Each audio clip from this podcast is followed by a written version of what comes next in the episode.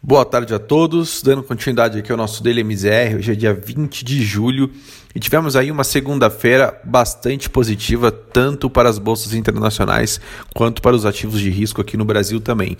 É, esse otimismo ele veio muito por conta dos noticiários envolvendo ali avanços de vacina, então a parceria entre Brasil e China trazendo ali uma vacina para começar os testes é, em algumas pessoas, ou seja, os testes em, em humanos com pessoas selecionadas ali do, do, do sistema de saúde é, e também lá fora com um avanço bastante positivo na vacina por conta de empresas americanas e empresas europeias, foi aí o principal vetor que fez com que as bolsas caminhassem para um dia bastante positivo.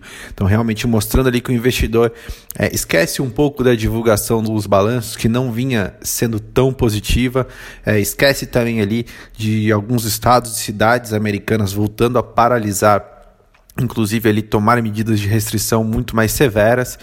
É, e realmente começa aí, faz com que a bolsa tenha uma recuperação muito positiva, né, voltando ali a apresentar é, máximas históricas, como no caso da Nasdaq, e aí mostra que o investidor está com bastante apetite a risco em meio a toda essa liquidez que a gente vê no mundo, como a gente já mencionou aqui diversas vezes.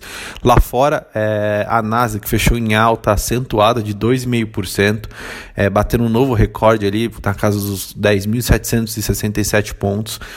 É, o S&P, por sua vez, avançou 0,84 e o Dow Jones ali é, ficou muito perto da estabilidade, é, tendo um avanço hum, muito pequeno de 0,03. E com isso, quando a gente olha para a Bolsa Brasileira, Naturalmente, aqui a gente teve um reflexo muito grande das bolsas internacionais. É, o Ibovespa hoje chegou a, a, a, fechar muito perto ali dos, dos 105 mil pontos, né? É, após alguns ajustes, o índice fechou ali com uma alta de 1,49% aos 100.426 pontos desculpa, 104.426 pontos. Então, realmente ele mostrando um apetite muito grande, né, tanto com o mercado internacional quanto também com a agenda de reformas. Né? Apesar do mercado ter um olhar ali um pouco mais cético em relação de uma aprovação de uma reforma tributária ainda em 2020, apenas ali o, o governo se mostrando é, interessado em dar continuidade a essa agenda serve aí como um dos principais motores e também dá um fôlego maior aí para a bolsa brasileira. E aí, quando a gente vem para a parte de câmbio, não é novidade, a gente vem falando aqui ao longo da, das últimas semanas, o câmbio vem sofrendo com bastante volatilidade, muito porque já começa a se questionar no mercado se as bolsas não estão esticadas demais, se essa recuperação não tem sido tão rápida, apesar dos dados econômicos e ele do aumento do número de casos ainda permanecerem em alguns países e aí você tem uma busca por proteção muito forte, muito natural, né? Entanto, é, nem essa busca por proteção aí foi o suficiente hoje para conseguir fazer com que o dólar é, se valorizasse frente ao real.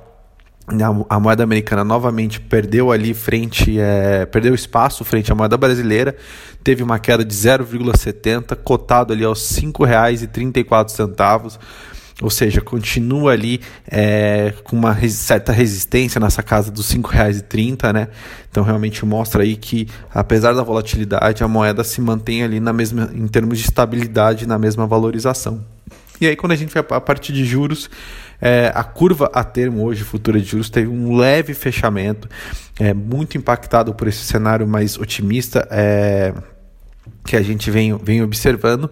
No entanto, realmente ali é, colocando um pouco de ceticismo na, nas reformas, como a gente já mencionou, é, ainda mais que você vê aí o governo divulgando apenas uma, uma, parte da reforma tributária que ele precisa aprovar e realmente ali um pouco atrasado ali no, no seu calendário, né? Lembrando que essa reforma poderia até ter saído antes dessa crise de coronavírus lá atrás, se o governo também não tivesse é, tido aí um, um, certo atraso na, no, no envio da proposta para o Congresso. Bom, por hoje essas são as notícias. Amanhã a gente volta com mais informações. Muito obrigado.